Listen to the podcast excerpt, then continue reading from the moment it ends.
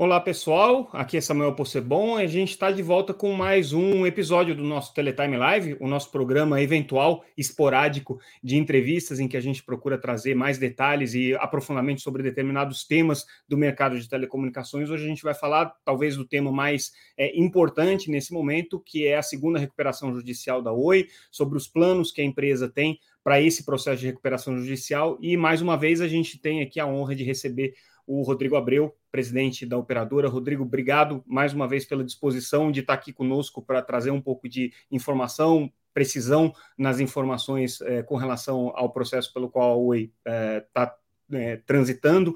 Gostaria de fazer essa entrevista contigo numa circunstância um pouco mais calma, um pouco menos turbulenta, mas acho que faz parte do nosso mercado de telecomunicações ter que enfrentar essa realidade, né, por uma série de circunstâncias que não vamos entrar em detalhes aqui. Então, obrigado pela presença, pela participação.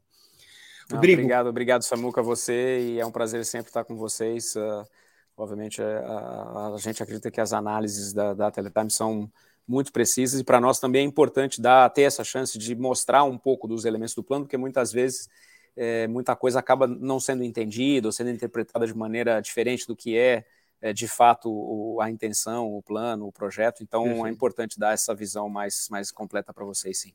Perfeito. Na semana passada, vocês anunciaram é, um pré-acordo, é, já as linhas uhum. gerais de um pré-acordo uhum. com um determinado conjunto de credores, é, já com uma negociação com alguns é, atores que vão financiar esse processo, especificamente é, a Vital. Uhum. É, eu entendo que isso ainda não é o plano de recuperação judicial, obviamente, que o plano ainda vai ser apresentado para o juiz, mas em linhas uhum. gerais, a gente já começa a ter uma cara do que, que vai ser esse, essa proposta.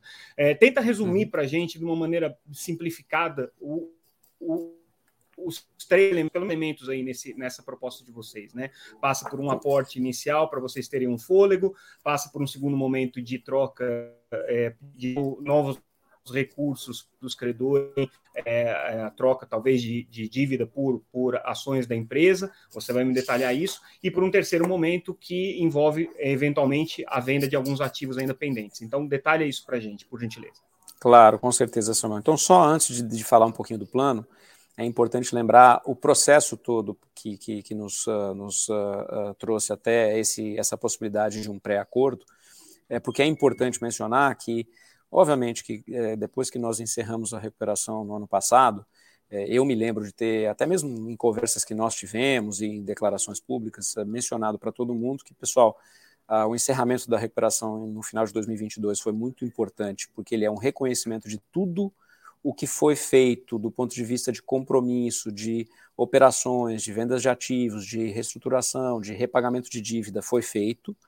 É, no entanto, principalmente considerando uma série de fatores que a companhia não, não controla. Então, por exemplo, só a taxa de câmbio fez com que a diferença de dívida reconhecida no final do ano versus uh, o que ela poderia ser caso não tivesse havido uma mudança de câmbio foi próxima de 8 bilhões de reais. Então, esse tipo de situação uh, nos levou a mencionar que naquele momento do encerramento de que era um excelente passo adiante, é, um, completar uma fase muito importante, sem a qual, obviamente, a companhia não seria viável, mas que ainda seria necessário atuar, principalmente em duas frentes, Samuca, e aqui a gente está falando de uma delas. Né? Uma frente é toda a frente de equacionamento da concessão, a gente já conversou algumas vezes sobre isso, mas essa, é, essa certamente é, é, é, é pauta para talvez uma outra conversa, é, e o equacionamento da estrutura de capital da companhia, endereçando a sua dívida. Então, para isso, nós começamos a trabalhar é, com a ajuda de um assessor financeiro, que é a Moles, que é especializada em reestruturação de dívida financeira, nós começamos a trabalhar com eles já em setembro, outubro do ano passado. Então, é um processo que começou em discussão com credores, até para entender dentro do próprio plano existente, aquele momento, o que seria viável fazer. Iniciamos as discussões com os credores financeiros, é, e foi um processo é, razoavelmente longo, mas que nos deu a prerrogativa de, ao olhar agora para essa segunda fase, e, e, a fase da recuperação ela é importante para que você formalize vários dos acordos e evite, por exemplo, até formalmente que algumas situações se verifiquem, como ah, tem um vencimento de, de, de juros de dívida eh, em fevereiro. É, obviamente que sem um acordo com credores, esse vencimento poderia configurar uma quebra de compromisso de plano, e a gente não queria ter nenhuma quebra de compromisso de plano. Então, de maneira consensada, acordada com, com esse grupo de credores, é, dentre os quais estavam os, os, uh, os uh, recebedores, os credores desse vencimento de dívida. A gente fez um processo, falou, não, vamos fazer um outro processo aqui estruturado para realmente buscar a sustentabilidade da companhia, e isso, no final de todas as discussões, acabou levando à conclusão, tanto nossa quanto do grupo, de que o, o caminho seria fazer um, um, processo de recuperação é, formal. Você, você diria que você, você diria que vocês estão entrando nessa segunda recuperação numa situação melhor ou pior do que vocês é, Não, entraram certo. na primeira recuperação? Certamente melhor, com uma, um volume de dívida menor, com uma visão de futuro, com uma redução de custos, com muita coisa tendo, feito, é, tendo sido feita já é, e, e, sem dúvida nenhuma, com uma visão de futuro do que é possível fazer. Né? Então, é, com, com, esse conjunto todo, Samuca, qual foi a nossa ideia ao ter essa discussão e que foi o, o que foi anunciado em linhas gerais na semana passada? Era ter um, um, um foco nesse processo efetivamente definido uh, com as dívidas financeiras e com alguns dos passivos onerosos da companhia. O que significa, na verdade, compromissos financeiros futuros, retrato e fruto é, de decisões, de, de um, um, modelo de operação uh, a longínquo da companhia, porque foram todas uh, decisões e, e, contratos e obrigações passivos contraídos antes de 2016, é, para que, de maneira geral, a gente pudesse endereçar, então, uh, esse tema da reestruturação da, da, da estrutura de capital da companhia, sem o qual mesmo que a gente consiga construir uma empresa saudável, que é o que se está construindo agora, e mesmo que a gente resolva é, todos os issues da concessão e consiga reequilibrar a companhia para uma autorização, sem as obrigações que fazem com que a concessão seja deficitária, ainda assim, se eu não tiver uh, uma estrutura de capital equilibrada, eu teria uma empresa saudável, que cresce, que gera resultado, mas que tem um peso de dívida é, é muito desproporcional à sua capacidade futura de gerar resultado. Então, vocês estão, entrando, vocês estão entrando nesse processo agora com uma dívida líquida em torno de 34 bi, 33, 34 bi, 33, e pretendem sair em 15 bruto. bi. Ah, bruto, valor bruto, bruto, tá? Valor bruto, ou seja, não é valor de, é valor de face, né? O valor bruto. Uhum. É, e, e, obviamente, que a ideia é fazer uma redução muito significativa dessa que eu explico para você como. Tá, a, a nossa discussão com os credores eh, financeiros, ela foi composta aqui de alguns componentes, tá? E talvez sendo o mais uh, didático possível, obviamente que o, um plano é muito mais detalhado do que isso, mas de maneira geral, nós temos várias classes de credores e o, a única classe de credores que a gente de alguma maneira vai impactar é, são os credores financeiros, tá? Uh, e nesse grupo de credores financeiros, uh, tem ali os, os uh, vamos pra, só para arredondar os números, ficar mais fácil de, de, de uh, fazer as contas, tem cerca dos 30 bilhões de reais, como você sabe, de, de dívida financeira. É, o plano ele consiste de é, algumas etapas. A primeira etapa é, é, uma etapa emergencial, uma etapa inicial, que ela consiste num aporte de um financiamento uh, inicial do processo de concessão, ainda sem a aprovação do plano, ainda sem o plano aprovado, porque o plano aprovado ele toma um certo tempo. Você tem, como eu mencionei, uh, você tem, depois da aprovação da recuperação, tem 60 dias para apresentação de um plano, uh, depois desses 60 dias você tem um outro período para realização de uma assembleia. Caso se tenha um suporte ao plano é, que já configure maioria, você nem precisa ter essa assembleia e simplesmente apresenta o plano, o plano tem que ser verificado, homologado, se existe a maioria de de é, credores que aprovam, você nem precisa passar por um processo de assembleia, simplesmente reconhece a aprovação do plano e vai para a homologação do juiz, mas tudo isso tem o seu prazo, tem o seu ritmo. Uhum. Esse processo, é, nós temos já como parte do plano que está pré-negociado com esse grupo de credores que representa a maioria de a, algumas das classes financeiras, é, nós temos esse aporte inicial, que é um aporte de 275 milhões de, de, dólares, então um aporte inicial, é que permite que essa fase seja feita com uma certa tranquilidade, continue a companhia continue a operar a, sem uma preocupação maior de caixa. Eu já menciono até o, o, um elemento de caixa daqui a pouquinho, é, enquanto se faz toda a formalização do plano. Esse aporte está sendo feito pela esse aporte está sendo feito pela Vital não, e é- não não Vital não, não é tem nada a ver com isso não, não é Vital não tem nada a ver tá. com isso a gente está falando dos credores financeiros tá credores tá. financeiros aqui são os fundos internacionais são os fundos de dívida, são os fundos de, de situações de distress e ah, os fundos, os, os, créditos que vieram de agências de fomento à exportação e que vieram de bancos. Tá? São é só credores financeiros. A Vital não tem nada a ver com, com, com o plano do ponto de vista que está estruturado. Tá? tá. É, a Vital ela, ela é detentora de um dos passivos onerosos, e eu já falo sobre os passivos onerosos na sequência. Tá. Mas então, esses credores financeiros, é, eles farão uh, esse aporte, é um aporte inicial, enquanto se discute o plano. O plano em si, ele consiste de criar a, a algumas categorias de opção para os credores financeiros para que possam fazer adesão. De maneira ultra simplificada, que nós apresentamos na semana passada é você tem duas opções. Isso não significa necessariamente que possa, não possam haver pequenas alterações até a formalização do plano, mas são duas opções. A opção a principal é uma opção é, dos credores que vão participar é, do fornecimento de dinheiro novo para a companhia, de um, de um novo financiamento de longo prazo para a companhia, que é um financiamento é, que vai até o meio de 2027, tá?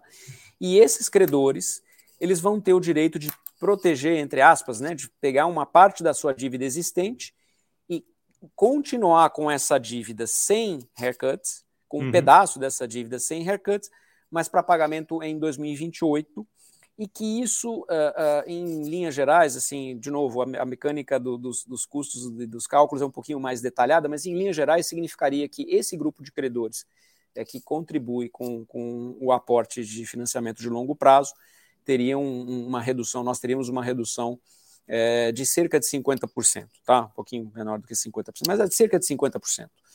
É, os outros 50% desse grupo de credores é, convertido em, em, equity da companhia. Então ele Perfeito. desaparece como dívida e passa a virar equity da companhia. Perfeito. Então ele recebe o, segundo, o que ele, ele tem. Ele recebe em ações. O que ele, ele tem ele recebe ações. Certo, o que ele tem a receber, e mais o que ele colocar de dinheiro novo, ele vai receber meio a meio 50% em ações e 50% Não, em pagamento. O, o, dinheiro novo é uma dívida completamente separada da dívida existente. Esse é, é, é um dinheiro, é, é, uma dívida extra concursal, e essa dívida é protegida, essa dívida é uma dívida nova que não tem nada a ver com a dívida do passado. Perfeito, então não está sendo do passado. Tá. Não, essa não. É uma, ela é uma dívida hum, hum, hum, é, nova que não tem nada a ver com as dívidas do passado, mas ele é um financiamento de longo prazo, então é um financiamento é, em níveis a, a considerados atraentes para a companhia. Tá?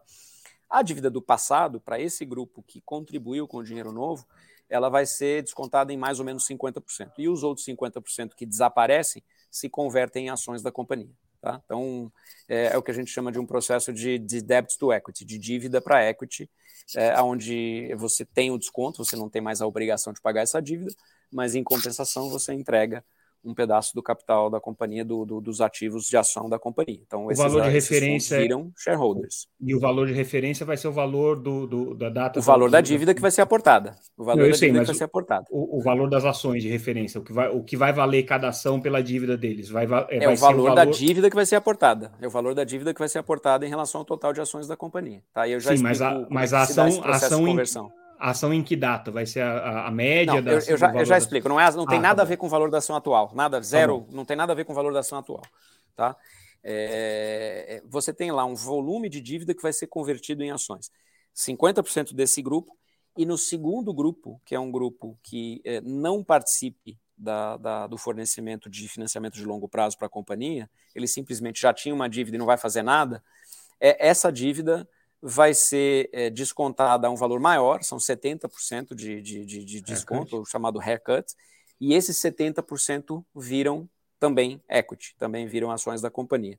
Então, ao somar as, as dívidas desses dois grupos, você pega os 50% do primeiro grupo, mais ou menos, 70% do segundo grupo, e converte esse volume de dívida em uh, ações da companhia. Então, mal comparando, segundo... porque a conta não é precisamente segundo, essa, tá? Só, só uma coisa, é, no, segundo, no segundo grupo, que é quem tem o haircut de 70%, essa conversão em equity também é 50-50 é, ou não, é a conversão não é 50-50, a conversão não é 50-50, a conversão é integral. Todo integral. desconto da dívida, ela, vá, ela vira ações, tá? Perfeito. Então, é, por, por, que, que a gente fala de cerca de 15 bilhões? Porque você pegar os 30 bilhões da, da, da companhia, a, a, soma dos dois e com os, os pesos e a dívida que é protegida, você vai ter cerca de 15 bilhões convertidos em equity e cerca de 15 bilhões que permanecem como dívida, um pedaço para vencimento em 2028, um pedaço para vencimento em 2033. Tá? Uhum. Então, a, a, como é que você dá o cálculo da, do, do, equity? O que, que, qual é a conversão em equity da companhia?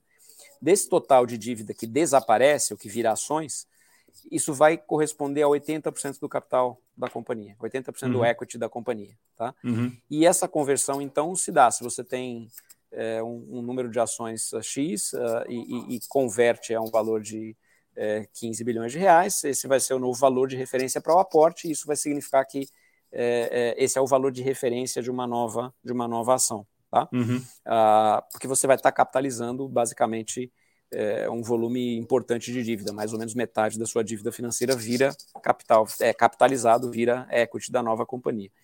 E os, uh, os detentores de, de ações atuais é, ficam com 20% das, da, da, das ações da nova companhia já depois desse aporte. Tá? Então, uh, na, na equação depois de toda a conversão, você teria uma companhia que teria praticamente metade da dívida financeira, sem considerar a dívida nova, tá? Sem considerar a dívida nova, isso é importante dizer.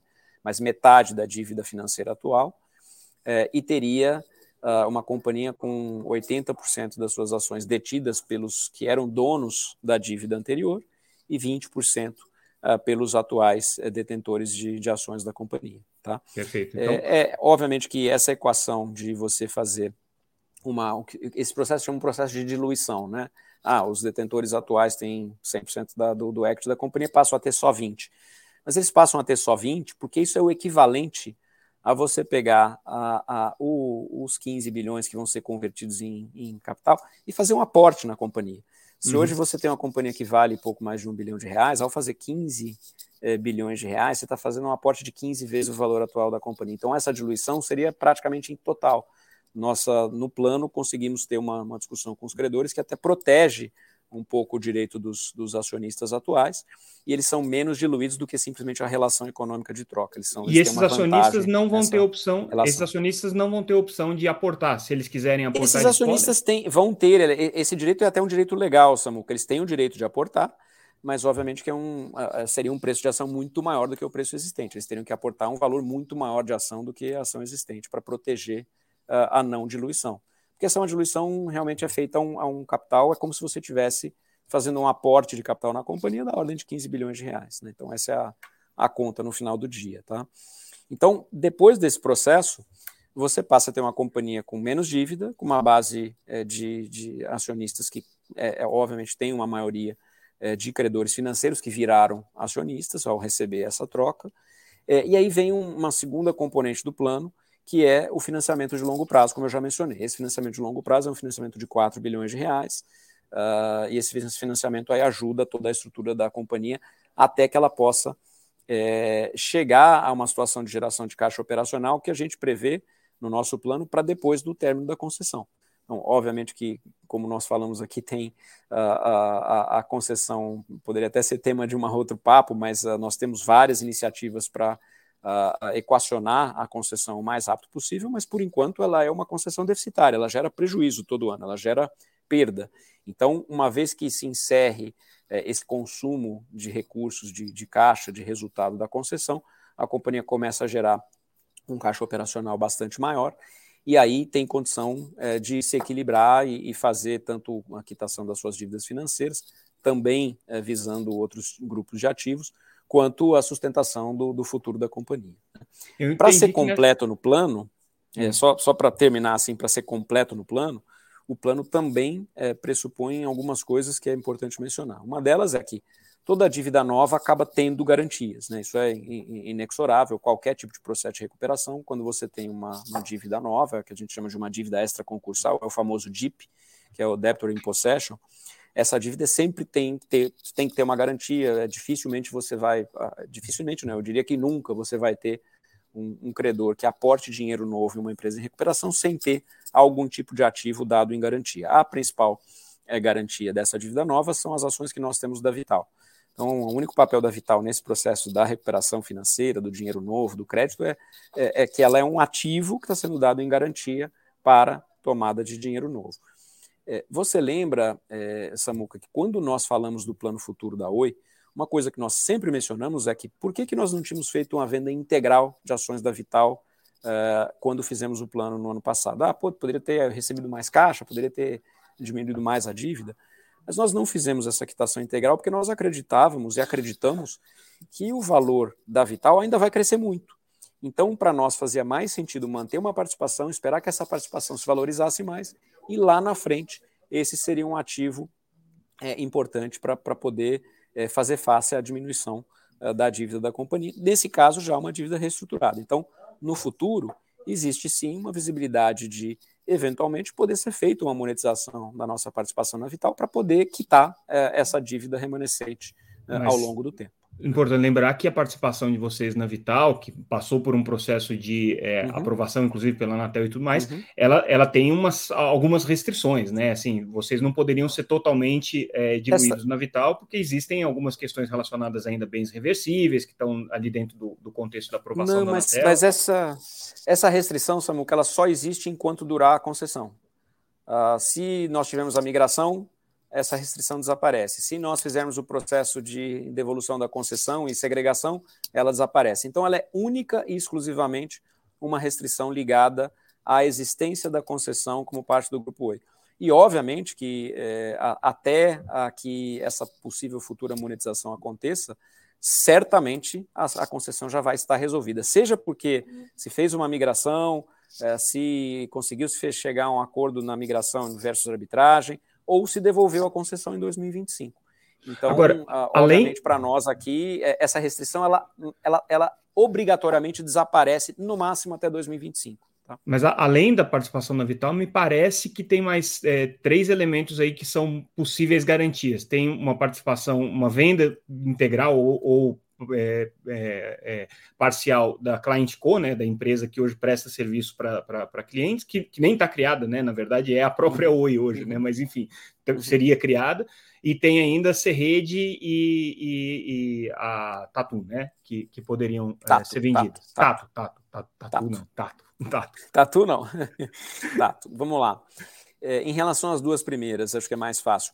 As duas primeiras são subsidiárias integrais, elas são empresas eh, razoavelmente pequenas do ponto de vista de valor, então é, é, é muito mais como um, uma garantia, por exemplo, de repagamento mandatório caso você faça uma venda, do que ah, existe um plano todo de usar isso como um grande ativo para fazer a, a, a, quitação de dívida. Não. Mas elas estão empresas... à venda? Essas duas unidades estão à venda? Eh, Essas duas unidades, nós dissemos no passado que, é, existindo possibilidade de monetização, elas poderiam é, fazer parte de um processo, mas uh, hoje é, elas continuam sendo subsidiárias integrais e estão operando e atendem a Oi e, e fazem parte do nosso, do nosso portfólio.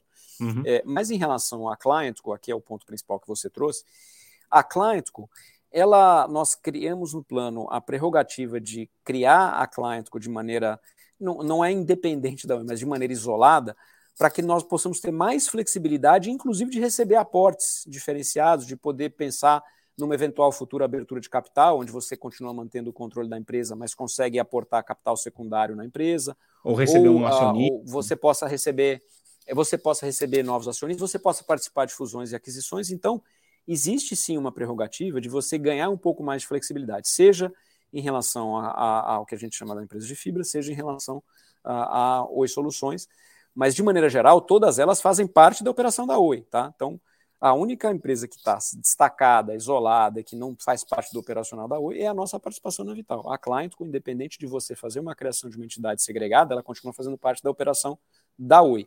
E, obviamente, que nós temos que tratar com muito carinho dessa operação, até porque ela é o coração da é, nossa é. geração de resultados. Essa, essa era a minha pergunta. Vendendo ah, a client com sobra e, só Oi Soluções, e, que é do mercado e obviamente que E obviamente que, que para nós, essa, essa operação é a operação que carrega a Oi para frente. Obviamente que quando você trata de garantias, a gente já fez isso no passado, é, muitas vezes garantias você tem sim garantias, mas isso não significa que necessariamente você execute garantias. Garantias é para quando as coisas não dão certo, né, o, Samuel? A execução de garantia é para quando a coisa não dá certo. Então, na nossa visão, essa criação da Client Co ela é importante porque ela nos dá mais flexibilidade, até mesmo de continuar a crescer a operação de maneira mais rápida até do que nós já estamos crescendo, receber aportes, é, como eu comentei, de maneira direcionada, é, até porque, de novo, você, para aportar numa operação, você uh, um investidor ele, ele certamente prefere aportar numa operação que não tenha um processo de, de recuperação necessariamente, uh, e para continuar gerando valor para a companhia no futuro. E lá na frente, no futuro, essa passa, passa a ser uma parte valiosa da operação, uh, passa a ser um, um, ativo que ele gera resultado, ele tem possibilidade de participar de processos de M&A, ele tem possibilidade de participar de processos de abertura de capital, mas que é uma parte integrante é, do, do, do, grupo Oi. Tá? Então é, Agora, é importante também esclarecer essa dúvida. Agora, eu, eu, eu, tinha ficado com a impressão, a primeira vez que eu li o plano, que é, tinha um aporte da Vital, que você disse que não tem, a Vital não está colocando não, não dinheiro. Tem, não tem, não, tem aporte nenhum. Nem, nem BTG, nem, nem, o, nem o, não, o grupo. nenhum, nada. Nenhum. Não, é, mas eles não, entram dando um desconto é, no lá. aluguel da rede. É, então, não, não é no aluguel da rede, tá? Aqui acho que a gente precisa... Não, não. Aqui a gente precisa também clarificar algumas coisas. Qual é o o segundo grupo de renegociações que nós estamos uh, tentando incluir nesse processo todo, porque, de fato, quando a gente pensa nas operações que geraram eh, essas obrigações, todas elas são operações de um passado muito longínquo e que, de alguma maneira, de, podem até já estar bastante amortizadas. É, existe um grupo de, de, de, obrigações que a gente chama de passivos, passivos onerosos, Samuca, que uhum. são uh, basicamente compromissos de take or pay que você uhum. acaba tendo que pagar, independente de usar ou não, e que ao longo do tempo, uma vez que você deixa de usar, viram um, é, na prática vira uma obrigação financeira, não é mais um contrato operacional. Então, uhum. isso vale é, para o que hoje existe com o que a gente chama do contrato LTLA, que veio de Globenet, então não tem nada a ver com a uhum. rede da Vital, é, é, a Globenet, porque a Globenet foi incorporada na Vital. Tá? Uhum. Então, hoje, a Globenet é parte da Vital, mas o contrato que, ao qual a gente se refere é o contrato, o antigo contrato com a Globenet que é o uhum. contrato de cabos submarinos, de, de, de, uso de infraestrutura de cabos submarinos, que lá atrás uhum. foi uma venda que foi feita para a Globinet. A Globinet uhum. adquiriu essa infraestrutura e se a companhia é, é, entrou num contrato de pagamento uh, de longuíssimo prazo, de, de take or pay de longo prazo, que vai até 2028. Uhum. Na transação com Vital, nós fizemos um encontro de contas e quitamos tudo até 2024 mas ainda resta uma obrigação importante da companhia que cobre 25, 26, 27 e 28. São quatro anos de obrigação de take or pay, porque hoje basicamente é um contrato não utilizado. Então ela é uma obrigação como se fosse uma obrigação financeira, ela só é de um credor financeiro de um credor operacional. Então a gente uhum. chama de passivo oneroso. É, a mesma coisa vai acontecer com o satélite, uma vez que você tem um satélite DTH, que tem uma capacidade muito maior do que a capacidade que é utilizada, então tem uma capacidade ociosa que a gente paga simplesmente por um contrato de take or pay, e a mesma coisa vale é, para alguns outros contratos. Então a nossa busca nesse processo é também, junto a esses provedores, é, renegociar os passivos onerosos para que eles possam, de alguma maneira, contribuir com a recuperação da companhia, garantir, obviamente, um recebimento, uh, mas em troca uh, de, uma, de um futuro que passa a ter uh, um, um, um, potencial bastante mais certo de, de, recebimento, você tem uma renegociação de termos, e aí, nesse caso, a gente busca chegar próximo dos 50% de desconto também com esses provedores. Então, o que nós anunciamos na semana passada em relação à Vital não tem nada a ver com a operação de fibra da Vital, do FTTH, não tem nada a ver, é, é uhum. o contrato de passivo oneroso dos cabos submarinos que vieram da Globinet. Então, a Vital é, fez uma proposta de adesão ao plano, onde ela concederia aí 50% de desconto nesses passivos a partir de 2025, e nós estamos negociando a mesma coisa com a, a, os outros fornecedores de passivo oneroso, é, para, obviamente, sustentar o plano e para que a empresa passe a ser, voltar a ser viável. Né? Então, é, essa é uma segunda negociação. Então, ah, Vital não perfeito. tem nada a ver com aporte, não tem nada a ver com credor financeiro, não tem nada a ver com a operação de fibra atual. Tá? E os outros 50%, no caso especificamente dessa rede, é, da, de, dessa dívida que vocês têm com a Globinet, também pode ser é, pago, pelo que eu entendi, em, é, Esse, em infraestrutura. Em, que infraestrutura em é? Infraestrutura, exatamente. Então, tem aqui um, um, um, um contrato que permite que a gente consiga ter até um abatimento adicional caso existam trocas de infraestrutura infraestrutura não utilizada, uh, uso de sucata, uma série de outras coisas que, que, obviamente, ainda tem que ser detalhadas, mas que poderiam contribuir para que a gente não tenha desembolso de caixa na operação e minimize o desembolso de caixa futuro. E, obviamente, é, o que a companhia precisa é preservar a caixa ao máximo possível. Então, essa é uma, uma proposta que, é, que foi estendida para nós pela Vital, é, potencialmente bastante vantajosa para a companhia. E, de obviamente, maneira... faz parte de todas as negociações que nós estamos fazendo para reduzir o, o, passivo futuro da companhia. Agora, de qualquer maneira, os termos operacionais, os termos operacionais do, da contratação da Vital, de aluguel da rede não, deles, não, isso aí não muda nada. Muda nada. Não, esses tá não mudam, esses seguem, esses seguem a vida normal de qualquer relação contratual entre um provedor e um, e um provedor, não, é porque, é, um provedor assim, de infraestrutura e um, e um, um, utilizador de infraestrutura. Então, tem, tem, tem renegociações anuais, tem condições que podem mudar, tem é, pro, projetos, produtos novos, serviços novos que a gente lança e discute. Então, isso é uma relação comercial normal. é que o, o, meu, o meu ponto, Rodrigo, é que assim, é claro que é, faz todo sentido para vocês utilizar uma rede neutra, uma vez que vocês, é, uhum. vocês alienaram o ativo de fibra para criar uhum. a, a uma nova unidade que virou a Vital. Mas quando você olha o balanço da companhia, você vê que a, a margem que vocês tinham é, de operacional, ela caiu substancialmente no momento que vocês começaram a pagar claro. a rede da Vital. Claro. Né? Caiu, era 30%, caiu para 9%, uma coisa assim. Né? É, é, é, um modelo diferente, Samu. É um totalmente diferente. diferente. É um que modelo ninguém onde... conhece. É, em compensação, nós deixamos de ter que fazer 5 bilhões de reais de investimento ao ano em, em, em, capex de fibra, que quem faz é a Vital. Então, do ponto de vista de caixa, é um modelo bastante melhor para a companhia.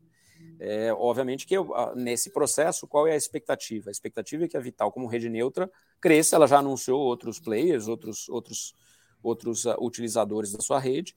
E ao maximizar a utilização da sua rede, existe assim um benefício para todo o, o, o, ecossistema. Ou seja, a Vital consegue utilizar ao máximo a sua infraestrutura, coisa que a gente não conseguiria sozinho. Nós conseguimos, mesmo tendo uma margem menor, ter um custo de capex infinitamente menor e com isso uma geração de caixa que é melhor. É, a nossa geração de caixa é melhor no modelo de, de, de aluguel de infraestrutura. Uh, e obviamente que isso passa a ser uma equação sustentável. Então, é óbvio que é um modelo diferente, é óbvio que uma empresa uhum. que utiliza um modelo de rede neutra é, fazendo aluguel de infraestrutura, ela não vai ter o mesmo IBITA que tem uma empresa que tem a infraestrutura verticalmente integrada, mas ela consome um, um, um, CAPEX que é uma fração do CAPEX que teria que consumir caso fosse a detentora integral da infraestrutura. Né? Perfeito. Com outros fornecedores não tem nenhum processo que não tenham essas, essas, essas dívidas, como é que você chamou? Tem dívidas... É, é, é passivos contra... onerosos. Passu, passivos, passivos onerosos. É, passivos onerosos. Com outros fornecedores nada muda, porque teve a semana passada nada a gente muda. viu também... Não, a... nada muda, nada muda. Teve, a gente, nós vimos até uma manifestação de ah, preocupação de provedores.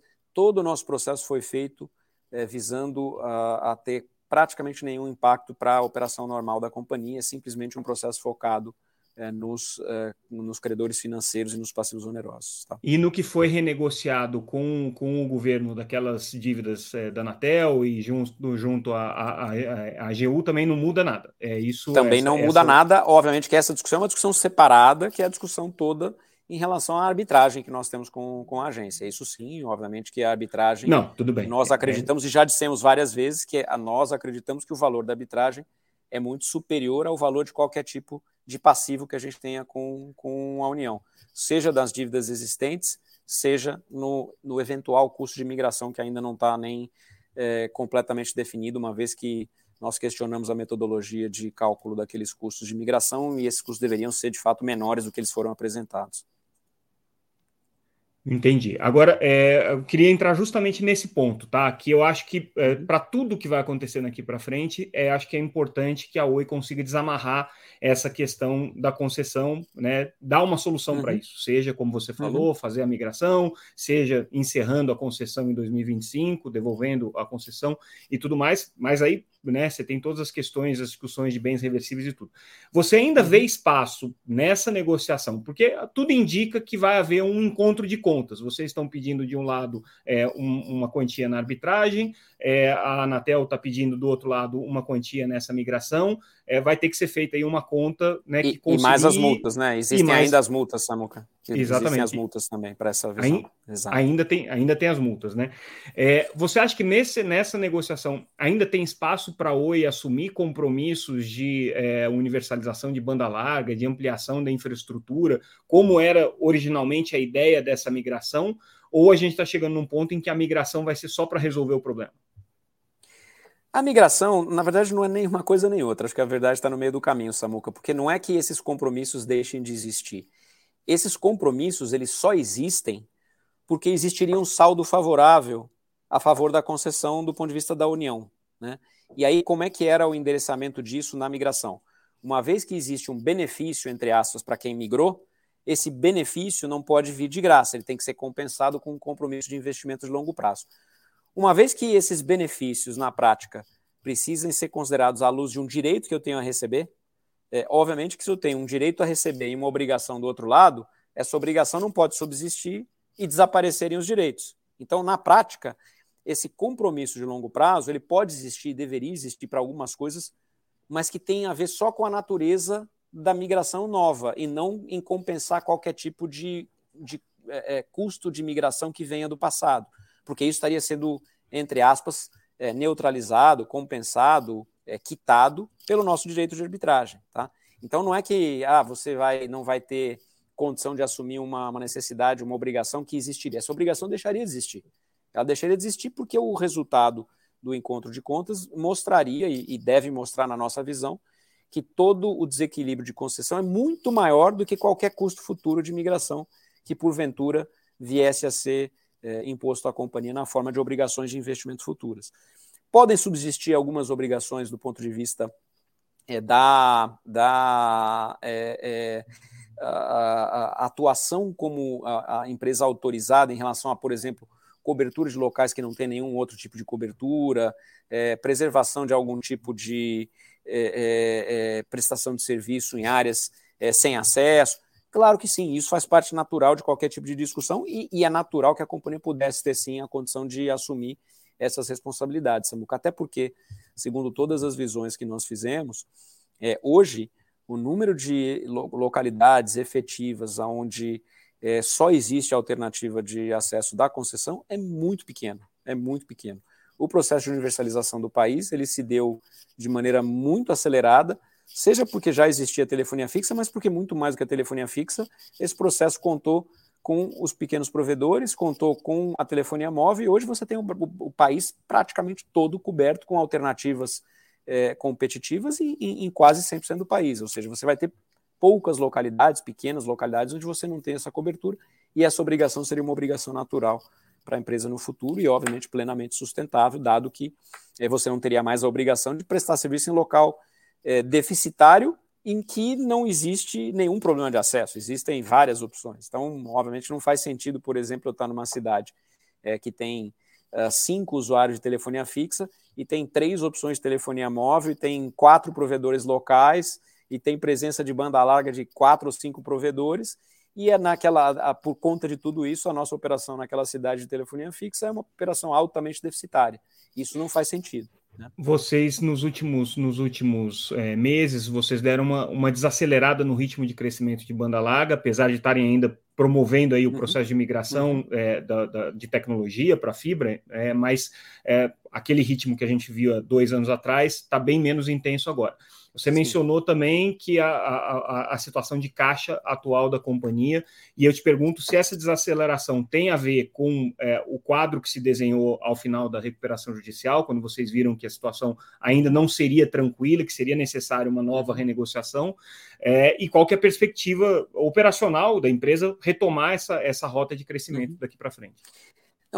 Na verdade, retomar a rota de crescimento, a gente nunca deixou de ter a rota de crescimento, tá, Samuca? Então, mesmo, no, mesmo com uma desaceleração de, de, de adições, e que é natural em um mercado que se torna mais competitivo, principalmente diante de um quadro de macro mais difícil, você tem uma macro mais difícil, tem um impacto de consumo, você tem um impacto de inadimplência, isso é natural que você tenha uh, uma redução de ritmo, principalmente no mercado que se tornou um mercado bastante competitivo. Mas, no entanto, a gente segue crescendo. A fibra continua crescendo a ritmo de 30% ao ano, Samuca. Então, é, não há que se falar, talvez, em retomada de crescimento. Tem que falar que se aceleração adicional, mas o crescimento continua acontecendo. Ele continua é que você tinha uma meta de chegar importante. em 8, você tinha uma meta de chegar é, em 8 milhões de assinantes de então, banda larga, né? Então... É, mais a visão de você olhar para o futuro, um futuro de, de, de médio e longo prazo, e continuar olhando para números bem maiores, chegar a quase o dobro do que a gente tem hoje, ela ainda a visão ainda continua possível. Obviamente que você leva um pouco mais de tempo para chegar lá, mas a visão de você continuar crescendo por bastante tempo ainda é viável.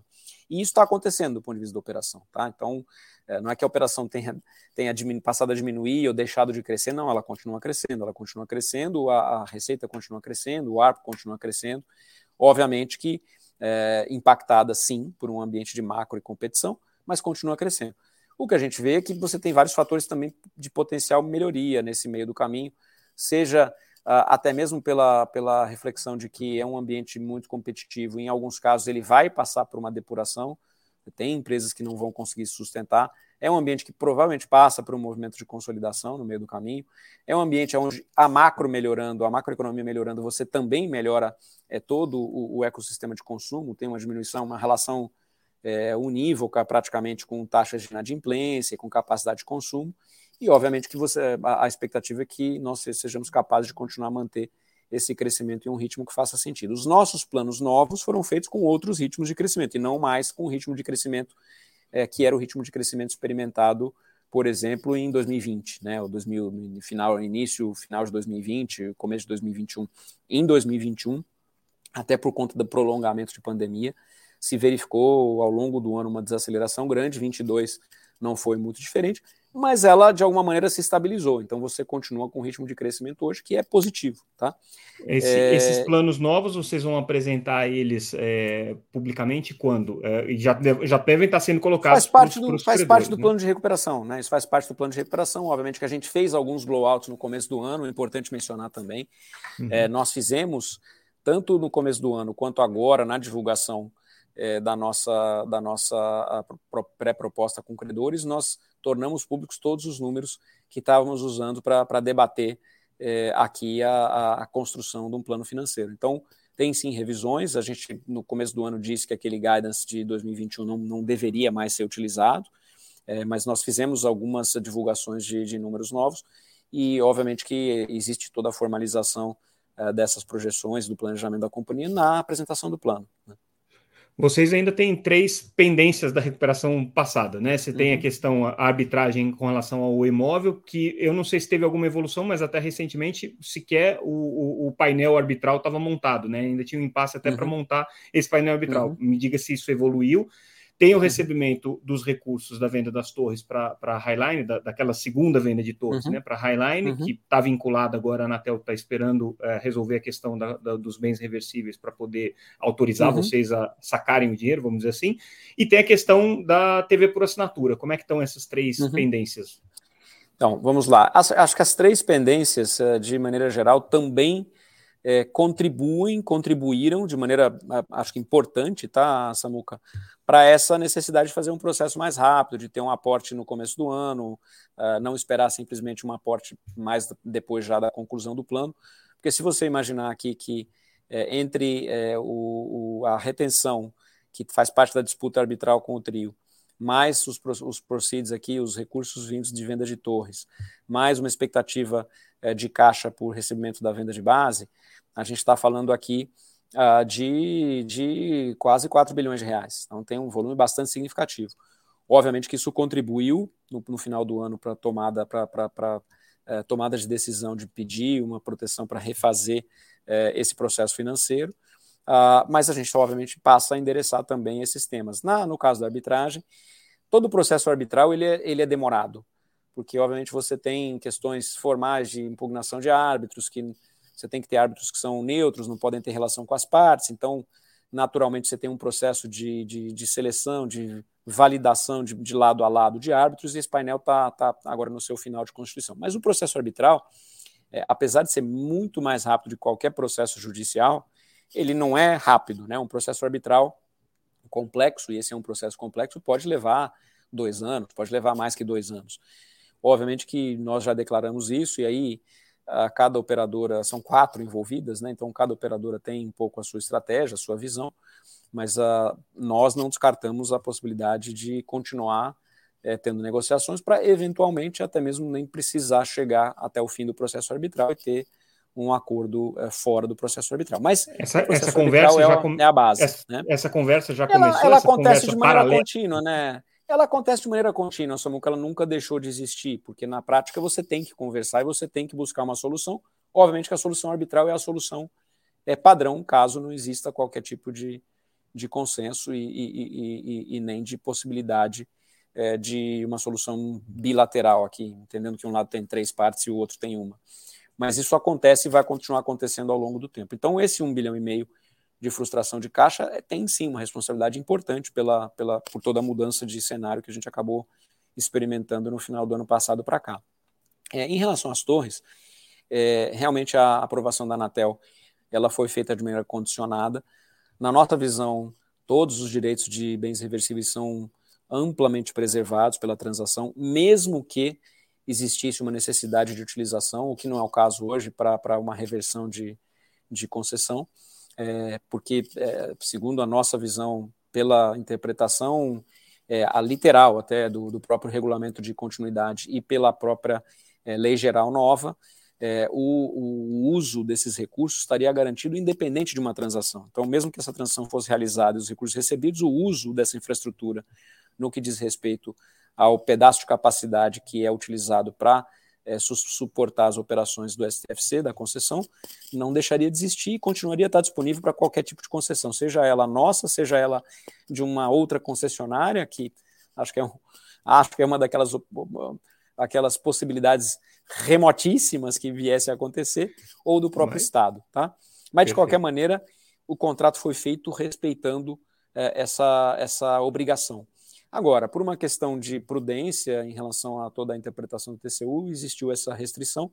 Na nossa visão, e é o que nós estamos pleiteando é, junto à agência, é, ainda que existisse essa restrição, com a qual a gente não concorda, porque nós não estamos em desacordo com o regulamento, uhum. ainda que existisse essa restrição, essa restrição não deveria inviabilizar o uso é, dos recursos é, de, de, tal uh, processo de venda na própria concessão. E a concessão é deficitária, ela precisa de recursos. Então, de fato, essa, essa vai ser uma discussão é, continuada aqui com a agência. Para algumas coisas, talvez seja até mais imediata a aplicação. É, então, por exemplo, até o próprio CAPEX, que, que tem que ir para concessão, ele naturalmente deveria ser autorizado, porque você está trocando um ativo regulatório por outro. É, então, é, uma, é uma, uma discussão que ainda, ainda segue. A gente tem, acho que, uma perspectiva de poder é, manter o diálogo com a Anatel sobre isso é, e vamos, vamos acompanhar ao longo do próximo, dos, dos, próximos meses. Mas, de qualquer maneira, é, todo esse aporte que está sendo feito é, como parte do processo de pré-acordo da reestruturação, ele também visa a cobrir esse gap, que é um gap é que de, de, outra maneira a gente teria aí quase um bilhão de recursos já injetados na, na, na operação. Tá? É, ou você teria e... que fazer um novo processo de venda, caso a Anatel tivesse vetado essa operação, você teria que fazer um não, novo processo. Não, né? Na verdade, o, pro, o, problema não é o processo de compra, o problema é, é o ativo, né? O ativo não muda, Samuca, mesmo que você mude o comprador, o ativo não muda. O ativo continua tendo sim uma, uma, uma característica, uma natureza, pelo menos a maior parte dele, regulatória, né? Então, uhum. ele, o processo não mudaria se a gente fizesse um outro processo de venda. O que tem que se resolver realmente a interpretação é a e validação do uh, regulamento de continuidade, que para nós é muito clara, tá? Muito clara mesmo. E com é, relação e, finalmente TV, o processo da operação de TV, de é, nós sempre dissemos e, e, mencionamos que o processo da base de TV era importante para evitar um problema futuro de, de sustentabilidade, dada a, a, necessidade de fazer os pagamentos é, onerosos de satélite não utilizado. Né? E obviamente que nessa busca aqui existem várias alternativas. A, a, a operação da SK, que ainda não está é, é, é, completa e que eventualmente poderia até não vir a se completar, é, ela nos ajudaria a resolver um problema, um, um, pedaço desse problema, mas ao mesmo tempo, obviamente, que a gente sempre pensou em ter opções adicionais. Então, caso ela não venha a acontecer, é, nós temos é, opções adicionais de manter esse, essa operação rodando e, eventualmente, lá com um acordo é, também que negociado com a empresa de satélite, ter o mesmo efeito de, de redução do custo operacional. E é uma, uma vez que você manteria essa operação rodando, obviamente que todos os resultados de receita dessa operação permaneceriam conosco, então ajudando a compensar essa eventual frustração, mas compensar no tempo, né? não, não compensaria uma, mas já dá para já tá pra, já dá para dizer que esse, esse, essa, essa negociação ela subiu no telhado ou, ou ainda a, a negociação está em andamento, mas hum. sempre existe uma possibilidade dela não acontecer enquanto não se chega a um acordo final sobre documentação, sobre termos finais. O que nós temos hoje é um MOU, que é um MOU válido. Uh, na nossa visão, nós estamos cumprindo com todos os requisitos do MOU, mas obviamente que toda transação depende é, um MOU, na prática, ele, ele, ele é, é, é, importante, ele dita as regras básicas de uma transação, mas o que efetivamente define uma transação é um contrato de compra e venda, e esse contrato ainda não, não existe, ele ainda está em discussão. Pode, existir, pode, pode ser que se complete sim, pode ser que não se complete sim, também pode existir essa possibilidade, obviamente que isso vai ser fato de comunicação é, no momento apropriado, mas por enquanto ela segue é, na, na discussão do, do, do contrato pós-MOU, tá? Perfeito. Agora, com o fornecedor de satélite, no caso, acho que é a SES, né? É, isso já está já tá acertado, essa, essa, essa conversa já está alinhada. Essa conversa está tá bastante, tá bastante avançada, mas é uma conversa que já vinha de bastante tempo, ela está tá bastante avançada, obviamente não está divulgada é, do ponto de vista de formalização, porque essa formalização não existe, mas nós mencionamos no fato relevante da semana passada que esse tipo de negociação seria buscada. Né? Então, ela está em andamento. Perfeito. Rodrigo, acho que é, fiz a sabatina possível aqui nesse momento. Tem muita coisa que a gente ainda vai ter que explorar depois com um pouco mais de calma, mas queria te agradecer por ter trazido é, esses, essas observações, essas, essas correções, uhum. inclusive, porque algumas coisas que eu mesmo estava claro, equivocado claro. Na, minha, na minha interpretação. É, e boa sorte. É, tomara tá que, ótimo, vocês não. consigam sair mais fortes aí desse processo do que entraram.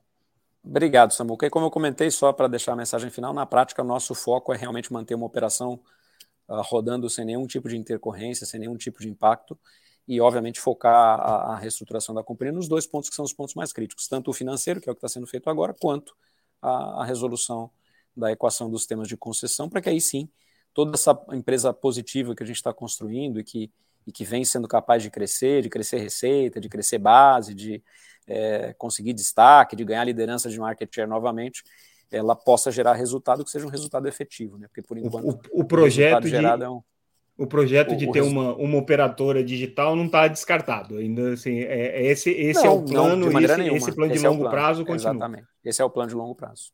Perfeito. Bom, boa sorte. Tá Tomara que tá é, a, gente, a gente, na próxima entrevista, a gente tenha mais boas notícias para contar aqui para o tá. pessoal.